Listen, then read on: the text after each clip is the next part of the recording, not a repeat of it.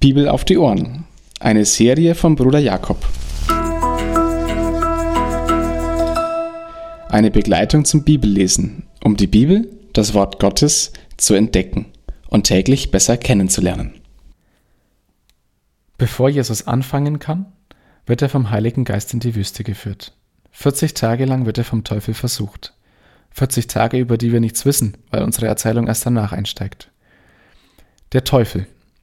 Ich habe keine Ahnung, was du vom Teufel hältst. Oder ob er überhaupt in einer Realität für dich vorkommt. Die Realität des Neuen Testaments rechnet mit dem Teufel.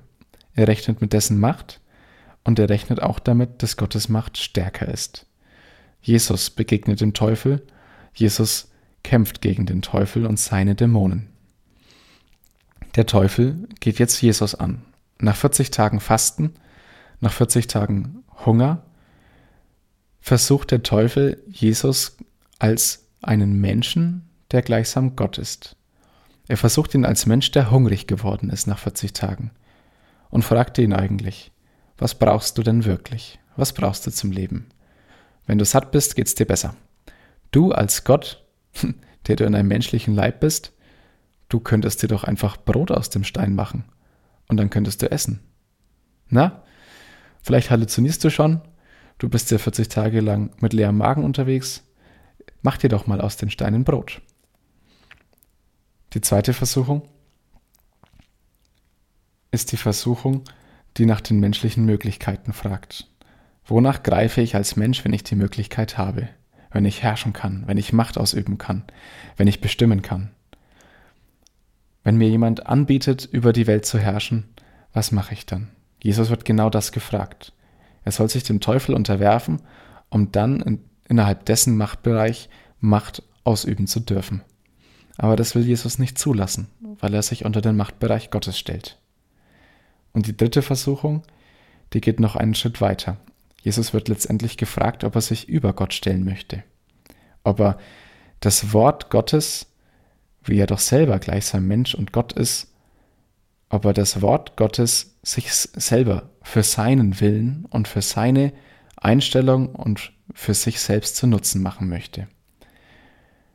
Also Gott versuchen, letztendlich selber Gott sein wollen.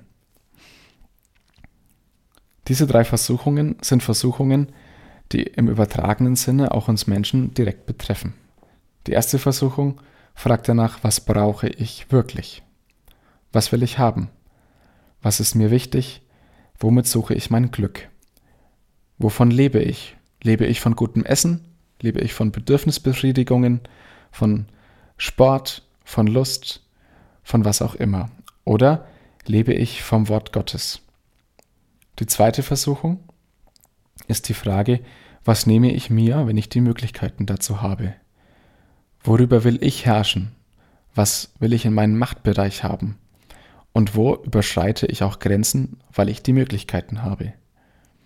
Und die letzte Versuchung ist die Frage danach, wer darf der Herr über meinem Leben sein? Möchte ich selber der Herr sein oder lasse ich Gott den Herrn sein, der er auch ist? Das ist die Definition von Sünde. Selber Herr über mein Leben sein zu wollen, zu wissen, was richtig und falsch ist. Obwohl Gott ganz klar gesagt hat, was richtig und falsch ist.